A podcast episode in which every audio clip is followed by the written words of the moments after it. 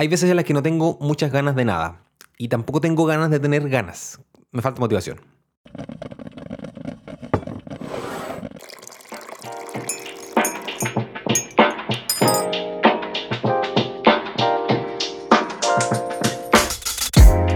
¿Cómo estás? Bienvenida, bienvenido nuevamente a compartir un cafecito. Hoy sí estoy con cafecito, no estoy con tecito, ni con agüita de hierbas, ni cosas raras. Hoy ya no me siento resfriado como fueron los últimos dos o tres episodios, creo, que ya llevaba arrastrando eso. Hoy tengo ganas. De hecho, tengo ganas de, este episodio desde hace varios días y no he podido grabarlo. Hoy es domingo, estoy grabándolo el domingo en la mañana para publicarlo más tarde en la noche y que aparezca el lunes. Pero tengo ganas de hacer esto desde el jueves o miércoles, de hablar de este tema, que de verdad me gusta mucho, pero es un tema que yo sé que está muy manoseado, muy trillado, muy eh, sobreexplotado. Entonces quiero como siempre, aportarte algunos elementos más concretos. Por lo tanto, este episodio no es un episodio motivacional. Mi intención no es dejarte con ganas de nada. Mi intención es que salgas de aquí disparada o disparado a hacer algo. Eh, porque no quiero, no es un episodio motivacional, sino que es para hablar de motivación para que tú, por tus propios medios, ¿no? Hagas tu propio caminito, hagas tus esquemas, acomodes las cosas necesarias, reacondiciones los muebles dentro de tu cabeza y de tu corazón para poder encontrar motivación. Ahora, el tema de la motivación, claro, es un tema candente en cualquier momento del año. a inicio de año es un muy buen tema para hablar en, las empresas, en los equipos de trabajo, pero también es un buen tema. O sea, es un buen tema en cualquier momento del año. Pero ahora que estamos en el último tercio del año, estamos como en una especie de recta final imaginaria en donde tenemos que apretar las últimas tuercas de aquello que nos quedó en el aire y que no hemos logrado cerrar aún como proceso durante este año, o bien ponernos las pilas para hacer eso que dijimos que íbamos a hacer y que todavía ni siquiera empezamos. Eh, entonces, por eso motivación. Pero insisto, este no es un podcast motivacional. Este no es un episodio motivacional. Es para eh, comprender la estructura de, desde la ciencia, hoy día muy científico, eh, ya viste el título, y, cómo poder aterrizar eso a lo, a lo, a lo concreto, ¿no? Ahora, las charlas motivacionales, yo, yo vivo un poco de eso, hago, hago cosas, me, dedico a hablarle a las personas para, para sacudirlos un poco y que encuentren ganas, básicamente. Pero yo sé que la motivación extrínseca no sirve mucho. Hay una psicóloga que sigo porque tiene un podcast que se llama Mónica González, española. Ella es experta en psicología laboral y en, psicología organizacional. Y ella comenta, por ejemplo, que los estímulos externos relacionados con lo económico, o sea, que te paguen más plata, que te suban el sueldo o, que, o tener un trabajo o hacer un proyecto en donde te paguen bien, es un estímulo que dura solo dos meses. esos son los datos que ella ha recogido y ha publicado algunas cosas al respecto. Al cabo de dos meses, la gente se acostumbra a ese nuevo nivel de ingresos y por lo tanto ya no es motivante, ya no es excitante, ya no, ya no te estimula porque ya conseguiste lo que estabas buscando, entonces ahora te pones a buscar más cosas. Entonces, incluso imagínate que te suban el sueldo no es una buena motivación o, no es un, estímulo motivacional eh, eh, que duren el tiempo. Y, seamos concretos, la motivación extrínseca, o sea, los premios, el reconocimiento, ese tipo de cosas, son la mayoría de las veces un saco roto, un, pozo sin fondo. Nunca se logran llenar por completo y siempre necesitamos más. Ya te decía, yo hago charlas, no siempre son motivacionales, pero a veces me piden así como, oye, necesitamos levantar al equipo porque están medio bajoneados, como que les cuesta, están con, de tranco pesado. Y, yo sé que cuando voy a hacer ese tipo de charlas y ese tipo de intervenciones en organizaciones, en equipos, en comunidades, yo sé que son estímulos. Yo sé que la gente al fin de semana siguiente se le olvidó todo lo que les dije, que les entró por un oído y les salió por el otro. Probablemente lo sacudió un poco y fue un impulso, un estímulo, algo excitante, pero nada, la verdad es que no dura. Justamente por esa misma razón yo siempre intento hacer cosas muy como en lo aterrizado, muy aplicado a lo cotidiano, muy a ras de suelo. Eh, porque sé que estos discursos motivacionales fantásticos con historias de vida increíbles nos logran linkear con nosotros, con la gente promedio. Sobre todo esas charlas motivacionales de, no sé, de alguien que subió el Everest o de alguien de que ganó una medalla olímpica o que superó una, o venció una enfermedad terminal terrible y ya no fue tan terminal y lo logró.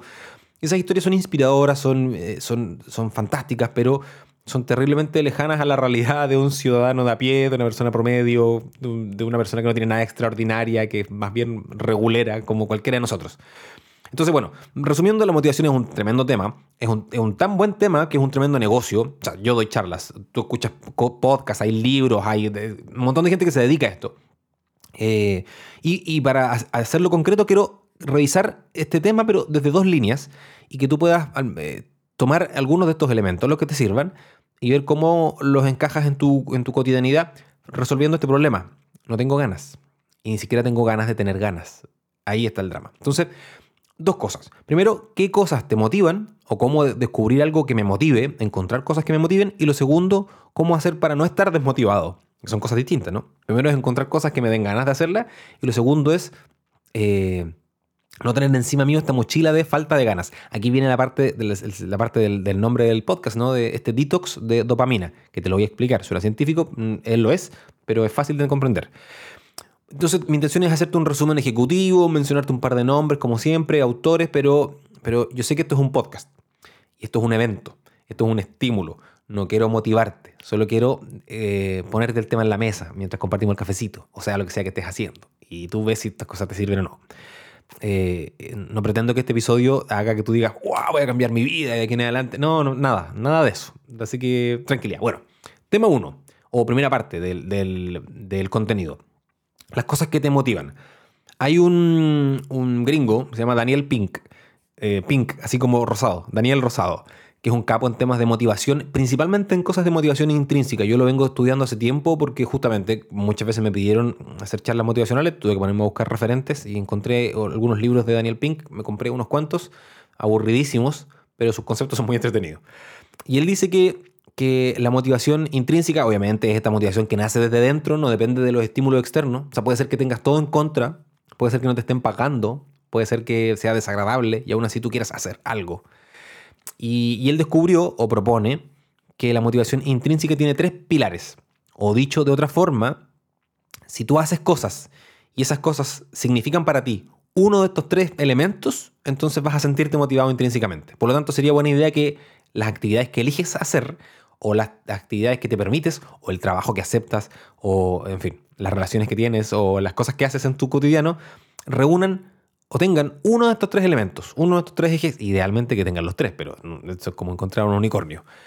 El primer elemento es la, o el primer pilar o el primer eje es la autonomía.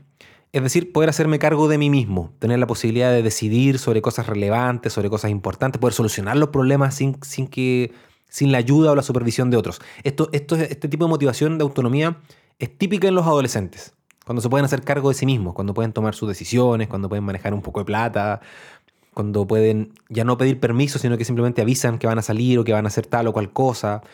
Es muy común también en personas que deciden por su propia cuenta cambiar algún aspecto importante de su vida.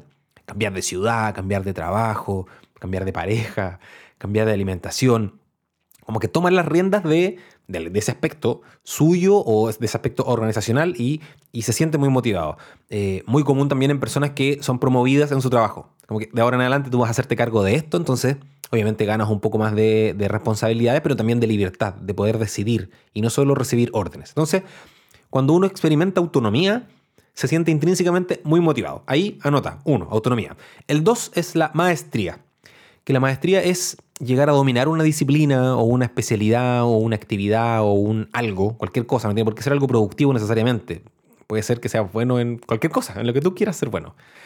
Y, ser el, no necesariamente el mejor del mundo, no necesariamente mejor que los demás, pero sí evidentemente bueno, o al menos más que el promedio.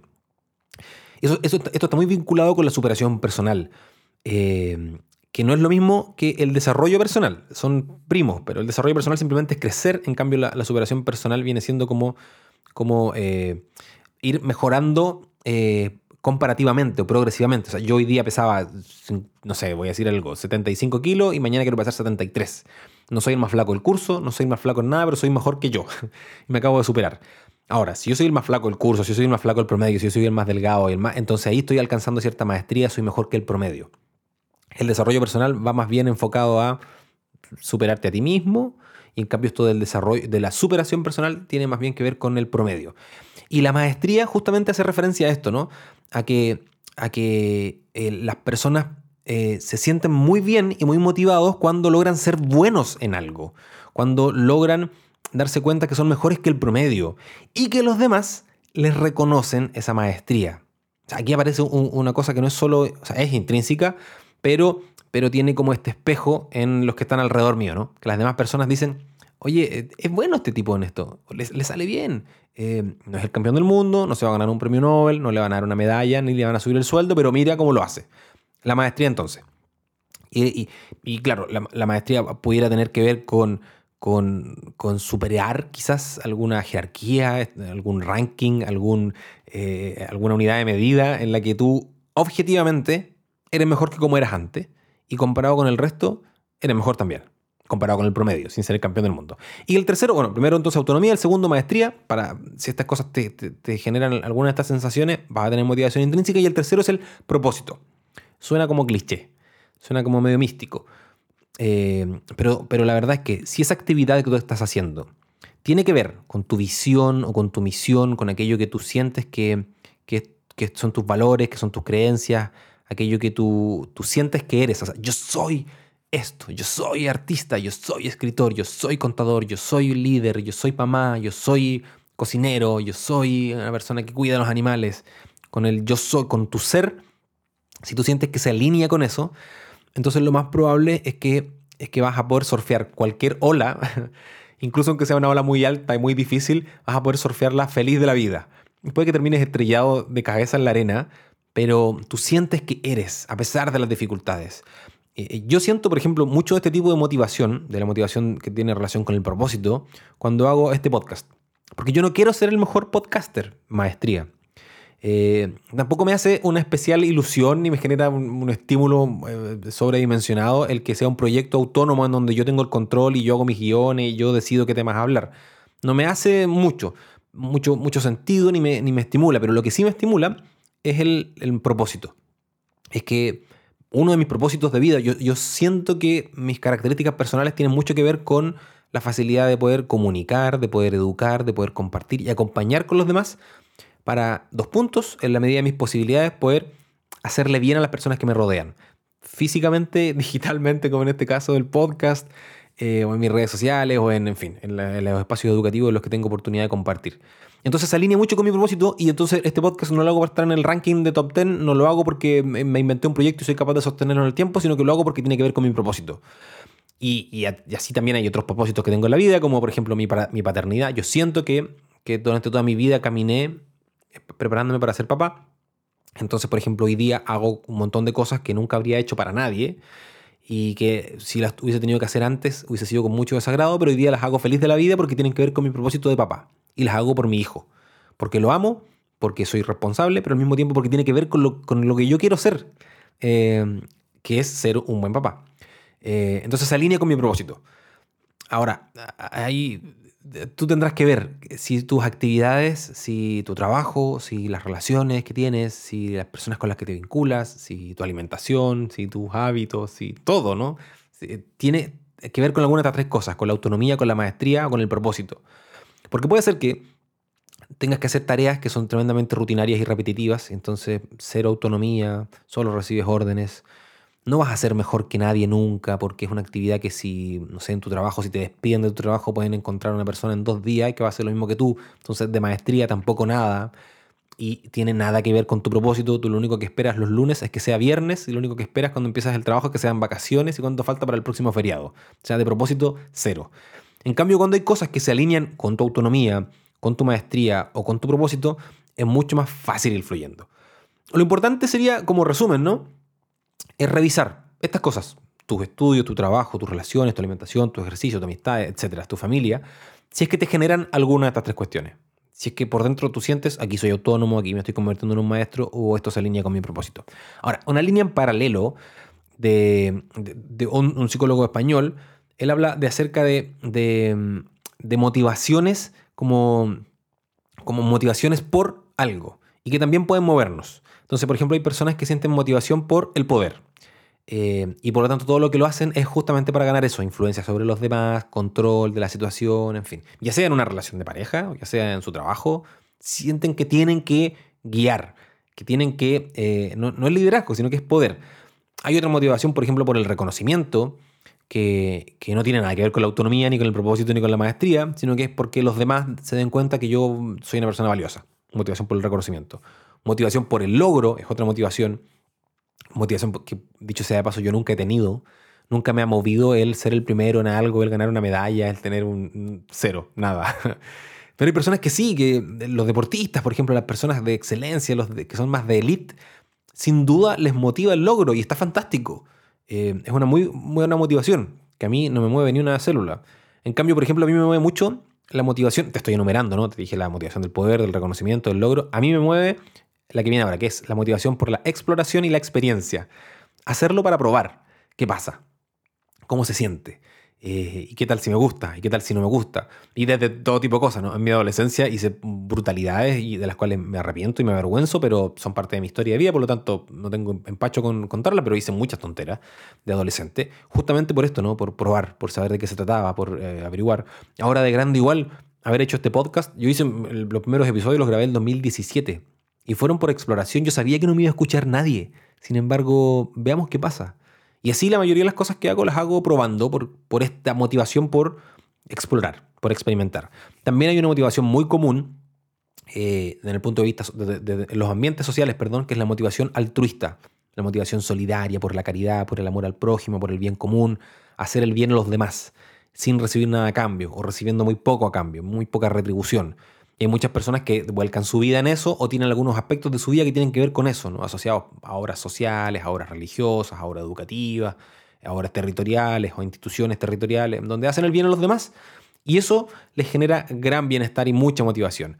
Hay motivación efectiva, el típico lo hago por amor, lo paso pésimo, sufro todo el rato, pero lo hago por amor. Con mis hijos, con mi pareja, con mis papás, con mis hermanos, con mis primos, con mi familia, con mis amigos. Lo hago por amor. Y la motivación por el crecimiento personal, con la cual yo también siento mucha empatía, que es justamente ser mejor eh, que lo que yo era. O sea, yo soy esto y me gustaría seguir siendo esto sin cambiar mi esencia, pero una versión un poquito mejorada, 2.0. Lo importante sería saber cuál de estas motivaciones tiene, por el poder, por el reconocimiento, por el logro, por la exploración la experiencia, la motivación altruista, la motivación afectiva o la motivación por el crecimiento personal. Cualquiera de estas son todas buenas, no es que una sea mejor que la otra, pero es saludable darte cuenta que a veces te sientes que no, no estás motivado y claro, porque justamente no se alinea con ninguna de estas cuestiones. No se alinea con, con nada, no, te, hace sentir algo. Por ejemplo, insisto, lo coloco, te lo digo como ejemplo, porque yo me conozco a mí mismo mucho más que lo que te conozco a ti. Cuando me proponen un desafío, por ejemplo, participar de un concurso, presentemos un proyecto, me genera cero motivación, cero. Eh, el ganar. Por lo tanto, para mí la motivación por el logro, nada. En cambio, hagamos el proyecto, postulemos al concurso para saber cómo es, para entender cómo funciona y en una de esas después podemos ayudar a otras personas a que postulen y ganen. Y entonces ahí sí, motivación por la experiencia y por la exploración. Que de hecho es la razón por la cual yo hago podcast, hago videos, cosas digitales, porque yo después hago esto en beneficio de otras personas, de marcas, de empresas, de ONG, de instituciones educativas, de instituciones eclesiales, en fin. Entonces, bueno, ahí, yo entiendo, supongo que se entendió la idea, ¿no? Antes de continuar con la segunda parte del podcast, que era lo que tiene que ver con el detox de dopamina, eh, un breve anuncio comercial patrocinado por mí mismo. Eh, coffee, coffee.com. He creado un perfil hace ya un buen de meses, dirían los mexicanos. Hace un buen de meses creé un perfil en Coffee, que es una plataforma en la que si tú quieres puedes invitarme un cafecito. Así como te invito yo un cafecito a ti en este podcast, tú si quisieras pudieras invitarme. Y el único objetivo de esa plataforma de Coffee, porque este podcast no lo hago para generar ingresos, lo hago, ya te dije, porque me encanta hacerlo y disfruto la vida. El único eh, objetivo de esa plataforma es pagar algunos costos básicos que tiene el hacer un podcast con una calidad medianamente pro y, hacer en la medida de lo posible un upgrade. Claramente el upgrade lo voy a hacer con plata de mi bolsillo, pero obviamente apoyado por algunos de ustedes que me están invitando a cafecitos. Como cambiar el micrófono y hacer algún par de cosas más para que esto tenga la mejor calidad. Mm, sin alargar más, si quieres me invitas un cafecito, si no, no pasa nada, vamos a seguir compartiéndolos aquí igual. La segunda parte, porque lo primero era averiguar qué cosas me motivan de forma intrínseca, no por estimulación externa. Lo segundo, ¿cómo puedo hacer para no estar desmotivado? ¿Cómo puedo hacer para recuperar las ganas? Y aquí aparece el concepto del detox de dopamina. Eh, perdóname la clase de biología, ¿no? Perdóname la... Voy a tomarme un sorbito de café, perdón, tengo la garganta un poco seca. La dopamina es un neurotransmisor. Es decir, es una sustancia que nuestras neuronas liberan para comunicarse entre sí. E, es como las neuronas están en, un contacto entre sí y entonces esa sustancia pasa de un lado para el otro y esa es la información que se transmite. Son esos neurotransmisores. Y por lo tanto, cuando los neurotransmisores, como la dopamina, fallan, ya sea porque hay mucha dopamina o porque hay muy poca, lo que termina fallando finalmente es nuestro cerebro y cómo se comunica entre sí y por lo tanto todo el resto de nuestras funciones. Y la dopamina cumple varios, roles en nuestro cerebro. Pero dentro del rol fundamental, para este caso, tiene que ver con la motivación. La, presencia de altos niveles de dopamina generan sensaciones de bienestar, sensaciones de placer, sensaciones de relajación. Y, y, entonces aquí tú puedes hacer un ejercicio de recordar cuándo te has sentido así. Te has sentido con un bienestar, relajado, experimentando placer. Y, las matemáticas son simples. No, hay, mucha ciencia en esta relación que hay que hacer. Si te sentiste así, relajado, experimentando placer, eh, experimentando bienestar, es porque tu cerebro probablemente estaba mm, sumergido, flotando en dopamina. Y aquí, y aquí viene lo que se refiere a la motivación. Cuando, por ejemplo, tú, tú ves un video, cuando lees un artículo, cuando escuchas un podcast, cuando tienes una conversación, eh, intelectualmente, o sea, cuando, cuando ves un video o un podcast o cualquier otra cosa, que te mueven intelectualmente y que tú dices, oh, mira, qué buena esta cosa, qué, qué, qué, buena idea, podría yo hacerlo con mi vida, podría cocinar estos, no sé, estos videos hoy en la tarde porque esta receta está muy simpática, y eso te, te planta una idea en el cerebro, o lees un artículo que te explica que tal cosa que estás haciendo es nociva y deberías mejorarla y así. Esa información llega a tu cabeza y tú dices, ok, tengo que hacer algo con mi vida de forma intelectual. Tengo que tomar una acción. Pero luego terminas de ver el video y no haces nada. Ni cocinas los fideos, ni dejas estos hábitos, ni haces nada. Como que entre la decisión y la acción hay un cortocircuito. No eres capaz de pasar del deseo a la acción concreta. Necesitas hacer cambios, lo sabes intelectualmente, pero no logras encontrar la motivación. Aquí es donde aparece la dopamina. Porque, porque la dopamina, además de de mantenernos, eh, o sea, la dopamina funciona eh, basalmente, ¿no? Siempre tenemos dopamina. Ah, el no tenerla, en efecto, es, es patológico, genera, genera problemas en las personas. Entonces nosotros tenemos cierto nivel de dopamina, pero el, el, el, recibir estímulos que hacen que se produzca más dopamina o que haya mayores cantidades de dopamina, nos van a ayudar a que cuando hayan estas decisiones conscientes de decir, uy, mira, qué ganas de hacer estos videos, y pases a la acción, esa acción lo más probable es que esté empujada por niveles de dopamina. Y al mismo tiempo, la dopamina nos dice o nos ayuda a elegir qué cosas hacer y qué cosas no. Porque tu cerebro dice, si haces esto, no vas a experimentar tanto placer, ni te vas a sentir tan bien. Eh, en cambio, si haces esto otro, sí vas a experimentar mucho placer y sí te vas a sentir muy bien. Y entonces de esa, eh, de esa manera, tú prefieres hacer una cosa en lugar de otra. Prefieres seguir mirando memes en lugar de levantarte a hacer ejercicio o a hacer aseo o a ordenar o a leer o a descansar. Prefieres seguir mirando memes eh, con los ojos vidriosos a las 11, 12 de la noche en lugar de dejar el teléfono y ponerte a dormir. Porque tu cerebro, eh, flotando en dopamina, te dice qué cosas elegir y por cuáles sentirte motivado. Incluso aunque estés cansado, haces cosas de las cuales te hacen sentir justamente este placer, este bienestar. Y, y la lista la verdad es que no es tan linda como parece porque, por ejemplo, cosas como hacer ejercicio, descansar, una buena conversación con tus papás o con tu pareja, jugar con niños, con tus hijos, pasear a tu mascota, son cosas que generan niveles agradables de dopamina. Se siente placentero, se siente bienestar. Pero rara vez pueden competir con cosas como las pantallas, las redes sociales, los videojuegos, las sustancias como el tabaco, el alcohol o la marihuana, el sexo, los hidratos de, carbono refinados, como las harinas blancas, o los dulces, o los caramelos, el etcétera, es gigantesco. estas cosas que te acabo de mencionar rara vez eh, eh, son superadas por pasear una mascota o jugar con tu hijo a los autitos. En general es mucho más estimulante una pantalla que estas otras cosas más sencillas. Yo creo que ya me entendiste, la lógica, ¿no? Ahora, como te decía, no es que uno tenga altos o bajos niveles de dopamina porque de verdad, tener bajos niveles de dopamina es patológico. O sea, si alguien tiene bajo nivel de dopamina, eh, eh, tiene que medicarse. Eh, lo que pasa es que en general uno tiene de la mitad para arriba, porque se estimula o se permite em, recibir ciertos estímulos que justamente hacen que los niveles de dopamina le, le, pase lo mismo que le pasa a un adicto cuando consume sustancias. Son cada vez más altos. por lo tanto, el próximo estímulo tiene que ser otra vez superior. Y para que algo me estimule y para que algo me guste, tiene que ser más. Y eso se convierte en un círculo vicioso, ¿no? Eh, eh, si yo veía 15 minutos de, redes sociales al día, ahora estoy viendo 30, después voy a ver 45, porque, porque necesito ir superando este umbral de dopamina.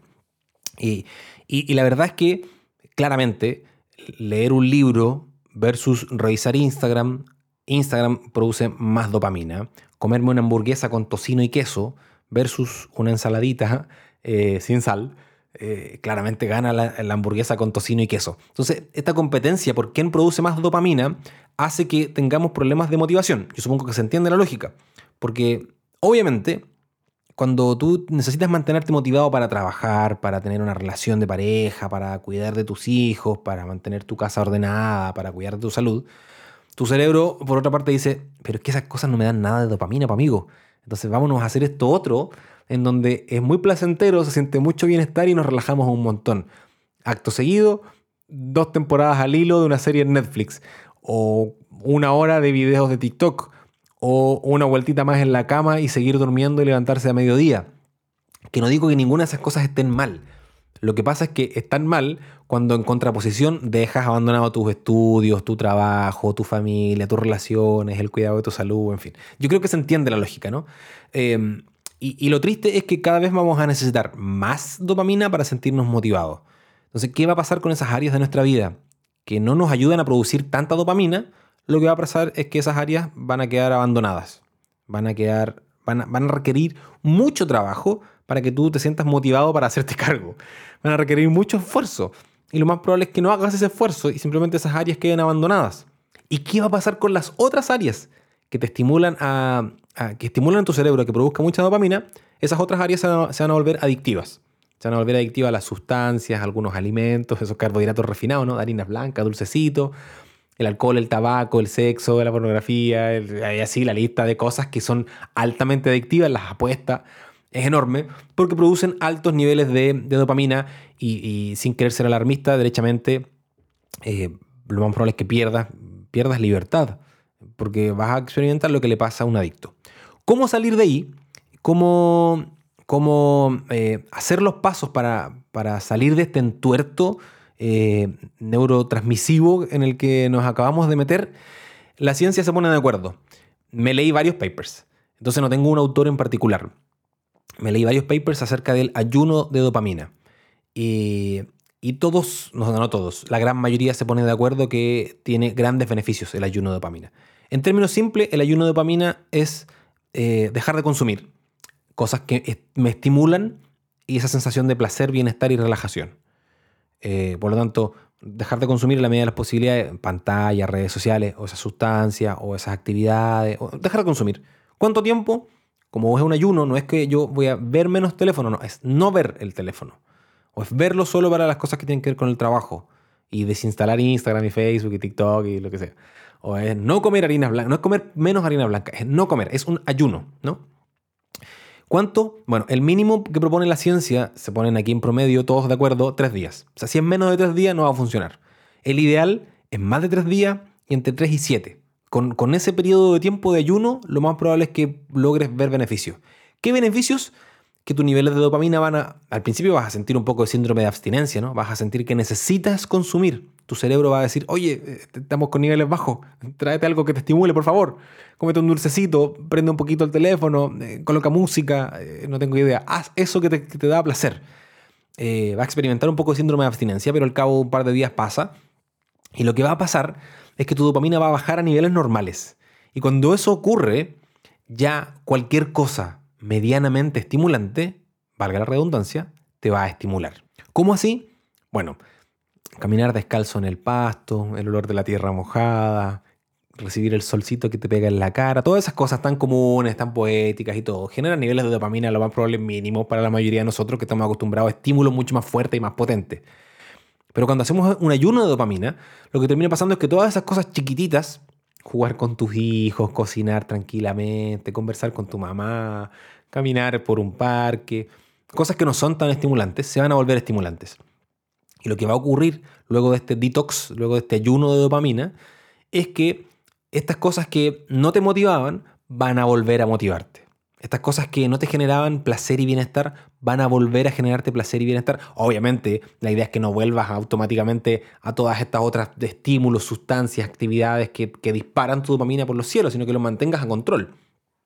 Pero estas otras que, por las que te costaba tomar impulso y, mantenerte motivado, van a, van a recibir el, el beneficio de tu ayuno. Sobre todo si estas cosas, por ejemplo, se alinean con estos tres ejes de la motivación intrínseca, de la autonomía, la maestría y el propósito. Porque puede que haya un montón de cosas que tienen que ver con la autonomía, la maestría y el propósito en tu vida, pero ya no generan altos niveles de dopamina. Y por lo tanto, aunque tú sabes que esto es lo que tienes que hacer y que, que te gusta y que tiene todo que ver contigo, desde el punto de vista cerebral, no hay tanto, tanta producción de dopamina y por lo tanto no logras hacer eso. No logras avanzar en esto. Entonces, bueno, a modo de resumen, ¿no?